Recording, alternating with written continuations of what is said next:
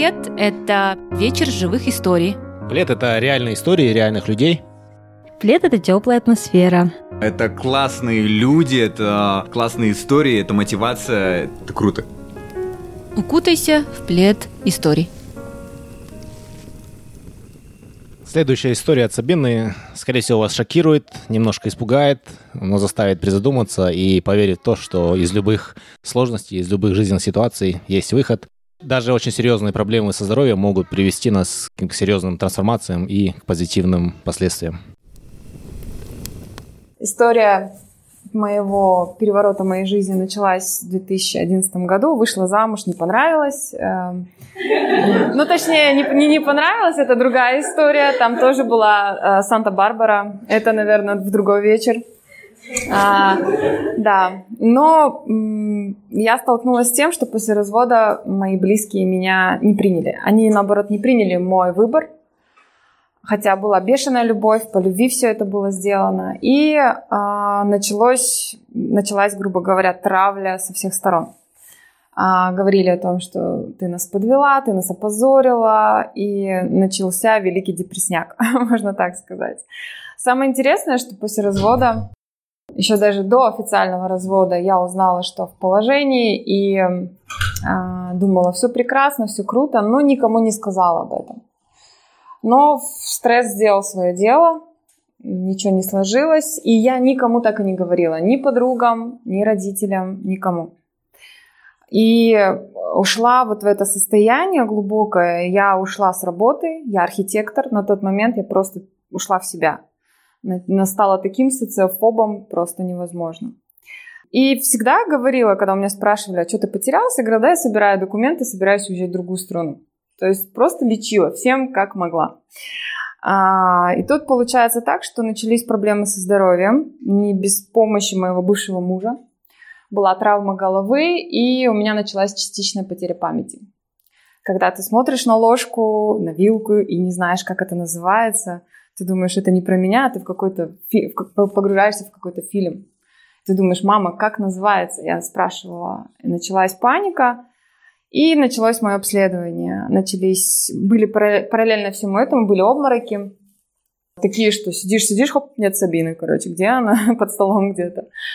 И когда врачи, посмотрев анализы, МРТ, они сказали, слушай, как ты еще двигаешься, еще один обморок, и ты будешь овощем. То есть все серьезно. В общем, посадили меня на месяца три на, на транквилизаторы, на снотворное, и меня просто отвозили на капельницы сильные, привозили домой, и я спала по 20 часов. А, это реально ты просто как амеба какая-то. Ты не существуешь, ты не живешь, ты существуешь. Единственным плюсом было то, что я в какой-то момент потеряла грань жизни и сна, реальности и сна. У меня были, видимо, в силу того, что я творческий человек, очень яркие сны. Я путешествовала во сне. Причем сны были такие с продолжением. Сегодня я была в Турции, и на следующий день я продолжала дальше путешествовать там же. То есть это было прикольно. И в какой-то момент я поняла, что я поскорее хочу заснуть, чтобы продолжился сон или увидеть новое путешествие. Меня уже не радовала реальность. До такой степени притупляется все, что есть в твоей жизни. И был даже момент такой, что поужинав в Турции в одном из ресторанов, я думаю, дай проверю, насколько глюки у меня уже пошли, насколько система дала сбой. Зашла в Google, думаю, есть ли такой ресторан, и на самом деле есть. Потом, прочитав, э, начиная изучать эти вопросы, я поняла, что, оказывается, транквилизаторы и вот эти все дела для головы, или от головы, называйте как хотите, а, они включают какие-то возможности, которые есть у всех, которые мы можем развить и без этих лекарств. То есть эм, просто тренируясь. Можно видеть сны, можно заказывать сны. Ну, в общем, это тоже отдельная история. Тут получается так, что мне становится более-менее легче, и мой брат, любимый, говорит, слушай, давай-ка тебя надо куда-то отвезти, чтобы ты немножко отдохнула. И он мне предлагает поехать э, в Дубай, я поехала сначала одна на Новый год. Это был Новый год с 12 на 13. То есть 13 год да, должен был а, наступать. И отдохнув, мне тут предлагают работу. А, мне говорят, так, кстати, тоже приснился сон, что мне предлагают работу. Я такая, опа, все ясно. Я уже видела, значит, надо соглашаться. Я согласилась, вернулась э, в домой, доделала все свои дела и уехала жить эм, в Дубае. Ну, думаю, новая жизнь, новое начало, новая работа, никого. Я прям мечтала, чтобы никого не знать в городе, да, вот, чтобы вообще вышел и тебя никто не знает. Но не тут-то было, наши везде, а, встретишь кого угодно. Вот. А, прожила я там около года, может, чуть больше. Была начальница. В общем, там тоже был стресс одне, э, отчасти. И э, пришло все к тому, что в какой-то один из дней я стала замечать, что я какая-то большая стала. Ну, то есть физически мне тяжело ходить. А в тот дом, в котором я жила, у нас спортзал был на 15 этаже, жила я на 26-м. Я думаю, надо пойти покачаться, короче. Я чувствую, мне тяжко. Прихожу на следующий день на работу, мне говорят, ты что, губы накачала? Я говорю, нет. Ты какая-то другая стала. Оказывается, потом мне стало плохо, повезли в больницу в соседний Эмират, в Шарджу. У начальницы там были, дети обслуживались в этой клинике. И мне сказали, что у вас, говорит, аллергическая реакция на специи какие-то. И это такой был медленный отек квинки. Может быть, кто-то знает об этом. И какой-то вирус я поймала на фоне того, что снизился иммунитет. В общем, мне говорят, на антибиотики есть аллергия? Я говорю, да нет, никогда не сталкивалась. Назначают мне в таблетках без пробы. Еду, в общем, домой в Дубай. Попался таксист ужасный, который на английском вообще не понимал. Индус, это вообще отдельная история тоже. Вот. А, и я еще хотела принять таблетку в, в, в такси, но потом мне сказали, там написали каждые 12 часов. Я думаю, лучше доеду до дома, как раз уже 12 часов должно было быть. И на следующий день, чтобы в 12 принять вторую. Приезжаю домой с горем пополам, пока объяснила ему, какой кластер. Выпиваю таблетку, и тут началось. А, отнялись ноги, а, начался анафилактический шок и моментальный отек квинки. Я живу одна, ночь, 12 ночи. А, хорошо, что это случилось в спальне, где в прикроватной тумбочке лежала инъекция который я купила за несколько дней, потому что у меня началась до этого, да, аллергия была на специи. Прям как в фильмах показывают, когда там ползком доползает человек, достает что-то себе в ногу, вот как в американских фильмах вот этих. Мы сейчас его спасем. Вот я что-то вроде этого было у меня. В общем, сделала, чуть-чуть горло отпустила, я такая еще еле-еле поднялась на кровать, ноги-то не ходят, руки сильные. А сижу и такая, ноги свои глажу, все нормально все нормально. Это просто, это борется с вирусом, таблетка, все нормально. Я сейчас все уговаривала, такая, кому звонить? 12 ночи, живу одна. Думаю, ладно. Всю ночь я сидя, полусидя, получается, проспала. Ну, если это можно называть сном. Еще утром позвонила а, на работу, говорит, что-то я сегодня не приду, наверное, денек я отлежусь дома. Потом мне, когда моя начальница говорит, что с тобой случилось, я говорю, так, так. Я когда все-таки встала и посмотрела на себя в зеркало, я просто охренела, конечно, на тот момент. Это на меня смотрел человек такой, знаете, который бухал, не знаю, неделю, потому что была отекшая, опухшая. И мне говорят, ты больная, что ли, вызывай скорую. А, вызвала скорую, приехали эти, опять же, индусы, которые зашли и такие смотрят, ходят по квартире, на меня не обращают внимания. Откуда у тебя такая квартира? Трехкомнатная считалась, да? Ну, там в Арабских Эмиратах очень сильно развита проституция, поэтому они, наверное, подумали, что я какая-то там такая. Я показываю визу резидентскую, даю. Уже тяжело было объяснять. Моя начальница с ними разговаривала уже на арабском, объясняла им. Они все таки откуда у нее квартира, короче. Я говорю, забираете или нет? В общем, забирают. Окей.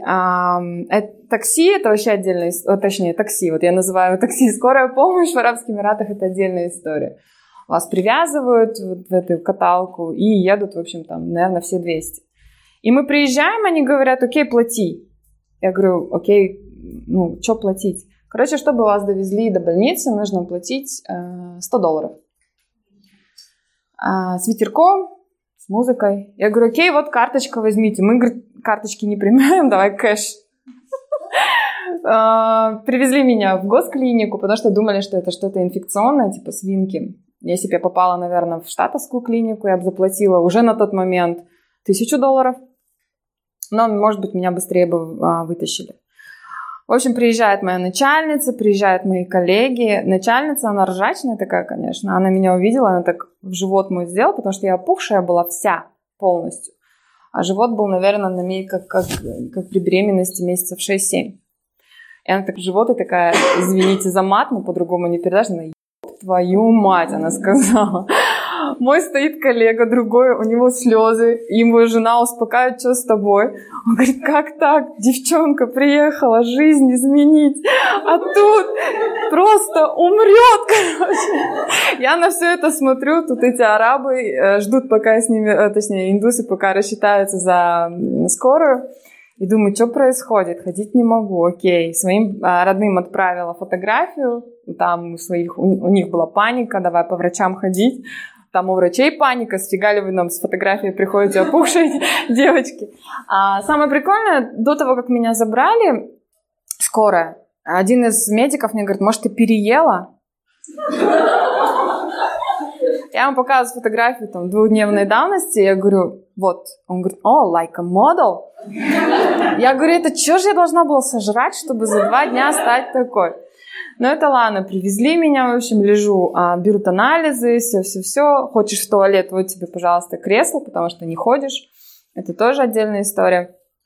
В общем, они смотрят, берут анализы, уже все, что только можно. В оконцове ключевым стало, они меня берут и везут на рентген челюсти. Я говорю, ребят, что происходит? На меня одевают этот жилет. Мы, говорит, не знаем, что с тобой. Я говорю, это как? Ну, говорит, мы не знаем, что с тобой. Я говорю, окей. Меня привозят ночью. Самое что прикольное, я попала 24-го в больницу, а 26-го у меня день рождения. У меня было все запланировано, забронировано. Представляете, в Дубае, кайф, все дела. И я такая сижу, думаю, ну нормально так встретила день рождения. И ночью меня перевозят в стационар на коляске через всю больницу. Я так завозят, естественно, где женщины одни лежат. И знаете, как вот опять же в фильмах американских, вот этих страшных, вот эти пикают, пик-пик, пик-пик. Тут кто-то лежит с трубкой в горле, вот с такими, да, этими звуками. А самое прикольное было увидеть то, что между кроватями, койками лежал кто-то из родственников. То есть, ну, не было отдельных коек, там за кем-то надо было смотреть. В общем, меня а, устроили, так шторку открывают, и там рядом со мной справа от меня лежит афроамериканка худющая. Я говорю, ты сколько лежишь здесь? Она говорит, 9 месяцев. Я думаю, твою мать, куда я попала? Если они с 9 месяцев не смогли с ней разобраться, что со мной будет, если они мне рентген челюсти повезли? В общем, ночью не спала, наступает там 7 утра или что-то вроде этого, приносят завтрак, и такая филиппинка счастливая открывает э, шторку, говорит, morning! Я такая, ага, я сижу, реву, не спала, реву. Она говорит, ты что плачешь? Я говорю, у меня сегодня день рождения. Happy birthday! Она говорит, ты серьезно? Единственным плюсом из того, что там было, это было то, что кормили вкусно. В общем, переводят меня в отдельную палату, и э, вот опять же, как в фильмах, вот эта толпа, интерны, 10 человек заходят, уходят, что-то там записывают, этот кто-то говорит. Я думаю, блин, вот это интересно. Тут я замечаю на четвертый день, что у меня воспалены лимфоузлы, а, просто я до этого хотела стать медиком. Я говорю врачу, смотрите, он такие, ты медик? Я говорю, с чего это вдруг? Ну только медик мог это заметить. Я говорю, ё, ваши заходят толпа и ни хрена не, не, не видели. Да ты чё, говорит? Я говорю, ага, ладно, хорошо, ничего, не, мы не знаем, что с тобой. Самое прикольное было в том, что они мне продолжали всю неделю давать тот препарат, на который у меня случилась аллергия. И они назначили мне какой-то сиропчик, делали какие-то капельницы, и такие, мы не знаем, что с тобой. Я понимаю, я, в общем, на связи со своими, а, на минуточку, я с Чемкента, да, а, вот. И наши чемкенские врачи по скайпу установили, что со мной. Они сказали, у тебя аллергия, которую можно было устранить тремя уколами.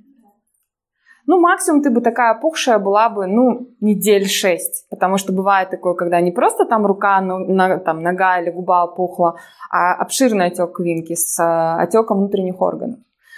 А, в конце я понимаю, что здесь бесполезно. Я говорю, нафиг выписывайте меня. А, как раз мой брат, он работал в Африке, и он вернулся в Чимкент, чтобы, а, ну, к родителям ненадолго, а потом он собирался переезжать также в Дубай. И он привез мне эти лекарства, тоже часть, это надо было видеть. В общем, меня выписали. Я ответственный, ответственная сестренка, не знаю, где я силы нашла полуползком, еще дома успела убраться. Санитайзером все обработала. Потому что ну, я не знала, там у них анализы сдавались, знаете, как, типа свинка сомнительная, красная волчанка сомнительная, и ты думаешь, как, что, в чем правда. И я все это сделала, мероприятие, поставила себе, не знаю, пять бутылок воды возле кровати и с открытой дверью просто осталось э, ждать, пока брат приедет. А, ну, я еще такая думаю, в зеркало смотрю, вроде как встаешь чуть-чуть, так похрипишь, чуть-чуть вроде ноги ходят, и думаешь, да вроде я уже и не такая, уже привыкаешь к тому виду, что ты немножко пухлый. Вот, я думаю, вроде нормально, но когда зашел мой брат, и его взгляд, я поняла, что ни хрена не нормально, что все хреново. Он просто сказал «Субханаллах» и, и заплакал. Я говорю, окей, все понятно. И начались осложнения. Мне стало плохо. А, наши врачи, опять же, сказали, ты не выдержишь перелет. А, в Оконцове стало хуже, и по приезду, как брат приехал, я два месяца была нетранспортабельна, лежала дома. То есть те лекарства, которые он привез с Чимкента, ну, они уже были такие, не особо-то по погоду делали. И самое прикольное было, как вот ребята сказали, мистическое, ну, наверное, да, но я думала, опять эта фишка едет, как бы, да, а, с головой начались проблемы. В один из дней я поняла, что а, за мной пришли. Это звучит тоже странно, как в фильмах, да, когда ты знаешь, что там вот жизнь проносится перед глазами, но это действительно бывает. И, видимо, тот момент а, все так и было. То есть, вот так, представьте, двухспальная кровать, и в один из дней я открываю глаза среди ночи, то есть у меня в ванной, отдельная ванна, да, в каждой комнате, горел свет, и я вижу четко стоят четыре силуэта. Вот как статуи Оскара. Я думаю, твою мать, все, опять эти галелики начались, опять с головой, думаю, ну все, прикатили. Извините за мат, но здесь других эмоций нет. И я знала, что они хотят. То есть они со мной не разговаривали, но я не знаю, как вам объяснить. Может быть, какие-то способности я себе развила. Я знала их настроение. Что они... Они пришли за мной. Они просто ждали. И когда говорит, говорят же, что жизнь себя проносится перед глазами, она действительно проносилась. Единственное, о чем я сожалела, что я не обниму маму и папу и не скажу, как я их люблю. И, в общем, три дня я так колбасилась. Мой брат, оказывается, подходил и периодически слушал, дышу я или нет, а, и продолжал там читать намаз и молиться за меня. В один из дней я просто как-то меня... Я уже такая смирилась, уже договорилась, уже все, говорю, ладно. И в какой-то из моментов я просто психанула. Перекидывая вот так ноги свои а, с кровати, со слезами, я сказала, суки, не на ту нарвались, мне еще туда рано. Я еще не стала счастливой мамой, не стала счастливой женой. В общем, можете уходить. И я думаю, ну вот главное брату не сказать, не то он еще подумает, что все, там у сестренки с головой плохо. Самое прикольное, что они исчезли. Они исчезли, и мне стало чуть-чуть легче. В общем, был тяжелый перелет в Чимкент, а, дикие глаза врачей. Везут меня в Ташкент, потому что наша городовая в Ташкенте, там клиника Гульнары Каримовой, короче, там лучшие специалисты. Приезжаем, в общем, делают мне все анализы. Я не знаю, я такие, такие за всю жизнь люди не сдают анализы. А, прихожу, в общем, к урологу, потому что думали, потому что отеки дают, ну, это почки, да, тоже думают, может, что-то там. По УЗИ выяснилось, что у меня лопнула левая почка из-за отека. Ну, там рубец образуется, ну, типа, все нормально. И тут самое прикольное. Мужчина, профессор, уролог, клиника крутая. И он такой говорит, ты читаться не пробовала? Я говорю, в смысле читаться? Ну, сходить там, почитаться, бабки там. Я говорю, вот я такая сижу и думаю, нахрена я плачу столько денег? Ладно от женщины такое услышать, но от мужчины, я говорю, в смысле? И он мне говорит, что твои анализы и то, какая ты есть сейчас, это два разных человека. Я думаю, окей, мистика продолжается, ладно. Возвращаюсь, в общем, в Чимкент. Там врачи много чего тоже сказали. А, было много слов о том, что радуйся, что осталась жива, что ни один орган не отказал. Но мы ничего не можем сделать. Мы тебя убьем, если мы назначим хоть какое-то лекарство. Просто оставь организм в покое. В общем, с горем пополам возвращаемся э, в Казахстан. Ну и моя мама тут, да, пойдем все-таки сходим, почитаемся. Ну, я думаю, ради спокойствия мамы, окей, хорошо. Самое прикольное, что, оказывается, моя мама обратилась к одной женщине еще когда я была в Дубае, с моей вот этой фотографией, где пухлая. И эта женщина, она очень сильная оказалась. Она сказала мне потом, что я не осмелилась твоей маме сказать, что привезут гроб. И она мне вещь сказала, ты просто психанула. То есть я ей ничего не говорила. Она, ты психанула, говорит, ты проявила силу воли, силу духа, это тебя спасло. Я говорю, окей, прикольно. Что дальше? Э, самое прикольное, что у нее пропал голос, когда ее, когда мама к ней пришла, и она начала меня отчитывать, якобы еще, ну, когда я была в Дубае. И она говорит, привезите ее, потому что я хочу восстановиться. И я, конечно, в эти вещи все не верила, но говорили, что якобы там бывшие родственники зачитали, там его какие-то телочки зачитали. Ну, не знаю, чё, в чем была истина, но что-то было. Я знала, что что-то было, какое-то левое воздействие.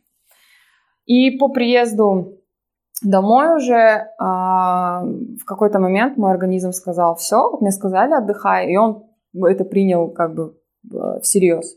В общем, я почти 9 месяцев лежала, это были минимальные движения до туалета и обратно, а, много сна. И вот эти... У меня было плюс 20 килограмм, это был гормональный сбой, отек, и он долго уходил. То есть где-то через года полтора стал уходить вес. И за эти 9 месяцев я стала таким социофобом, что, ну, о многом начинаешь думать, а, еще больше себя... Это не жалость, это, наверное, самобичевание что ты где, где ты на, сделал ошибку, где вот этот сбой системы пошел, а, самоедство какое-то, когда ты привык зарабатывать там чуть ли не тысячу долларов в неделю, и тут ты, короче, ни хрена не зарабатываешь, ты бесполезный. Долгий процесс был, изучение литературы медицинской, ой, нытья тоже было, в общем, я даже, в общем, была невкусная. Друзья поддерживали, но вот эта ситуация, она стала таким индикатором многих людей. Кто-то исчез, кто-то остался, кто-то даже и не знал. Самое прикольное, вернувшись, вернувшись в Чемкент, я узнала, что, оказывается, про меня ходят слухи, что я, короче, уехала жить в Дубае, потому что бросила своего бывшего мужа бедного, завела любовника богатого и уехала жить в Дубае. У меня парк машин, вилла, все дела. Я говорю, ребят, покажите мне этого любовника, который два года рядом со мной есть, миллионер. Пусть он отработает. Но в Оконцове эти 9 месяцев а, затянулись, то есть я начала более-менее передвигаться, но состояние было не самое лучшее. И затянулось это все на 5 лет. 5 лет восстановления, проб и ошибок. Друзья начали меня называть знахаркой, потому что я на травке, траволечение какое-то еще. В общем, нетрадиционное лечение началось. И э, успех, улучшения начались только наверное, в конце 17 года, в начале 18 когда я взялась за голову. Все в нашей голове. Когда я взялась за голову и познакомилась с книжкой «Трансерфинг реальности». Наверное, вы слышали Вадима Зеланда, может, кто-то читал. И когда я начала, я сказала, все, хватит, ты должна менять свою жизнь, возьми себя в руки. И когда я начала применять все эти правила трансерфинга, и да, я даже сделала карту желаний, да, знаете многие. Я думаю, что-то да должно же сработать. Да ты, в общем, сделай все, а что-то да выстрелит. И сделав карту желаний в феврале, моя жизнь в марте начала вот так меняться. Когда ты берешь ответственность за свою жизнь, когда ты понимаешь, что никто не виноват, только ты создаешь своими мыслями, своими взглядами, своими, своим пониманием и мироощущением свою жизнь, тогда все меняется вокруг. А, расскажу вкратце, что я написала. Я создала, естественно, написала качество мужчины, которого я хочу видеть, потому что за эти, получается, 7 лет да, на тот момент, я, там, сколько, 6 лет, то, что я была в разводе, естественно, мне не хотелось никаких отношений.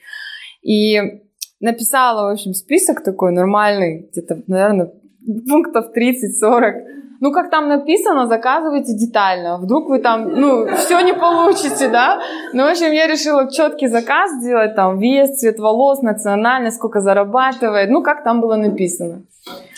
И прикольно, через месяц я познакомилась с таким мужчиной, ну, он на процентов 70 был а, из списка. Я такая, опа, прикольно. И начали появляться вокруг мужчины, то есть э, кто-то на 50, кто-то на 30 процентов. И через месяц у меня возникает, воз- по- появляется возможность поехать опять в Дубай. То есть спустя пять лет. У меня брат живет в Дубае, и он говорит, слушай, давай-ка ты съедешь отдохнуть. Я такая, блин, что это, что-то интересное. Я говорю, ну окей, потому что была возможность, думаю, может опять вернуться туда жить. Я поехала, поняла, что нужно взглянуть вот этому страху своему в глаза, в глаза, да, ну, то, что город не виноват, никто не виноват, это могло случиться где угодно. Съездив туда, я поняла, что да, круто, но родители пожилые, кто-то из нас должен быть ближе. Я возвращаюсь в Чемкент и понимаю, что я хочу открыть свой бизнес, связанный со здоровым питанием, с, а, потому что я уже изучила его от и до и продолжаю изучать. И у меня возникает идея пойти в бизнес-школу. Пошла туда и все в легкую, потому что начала верить в себя. И тот парень, с которым я познакомилась в марте, я серьезно на него не обращала внимания, потому что там 30% же не дожал, как бы, да, что там, я же хочу все 100.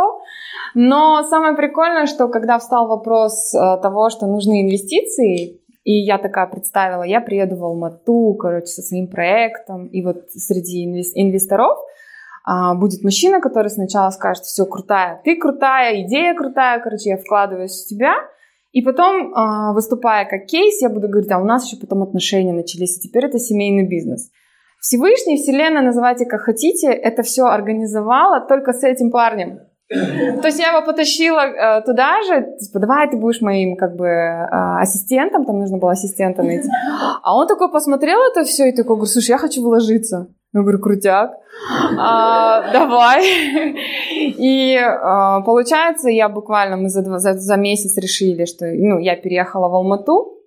А, в, в сентябре мы открыли магазин. Я, то есть по франшизе открыла магазин органического питания. И а, сейчас у нас отношения, слава богу. Он благодаря трансерфингу съездил по мобильности в Европу. И а, мы продолжаем меняться, продолжаем расти. И сейчас вот эту всю историю, которую я вам рассказала, я воспринимаю как фильм, который, который, как фильм, который я посмотрела. И не думаю, что что-то я глобальное сделала, хотя многие говорят, да ты вообще молодец. То есть даже сейчас, когда бывают моменты, что хочется поныть, я такая, ты серьезно? Ты там вот столько прошла, чтобы сейчас из-за мелочи ныть? Э, бери себя в руки и иди. Спасибо за.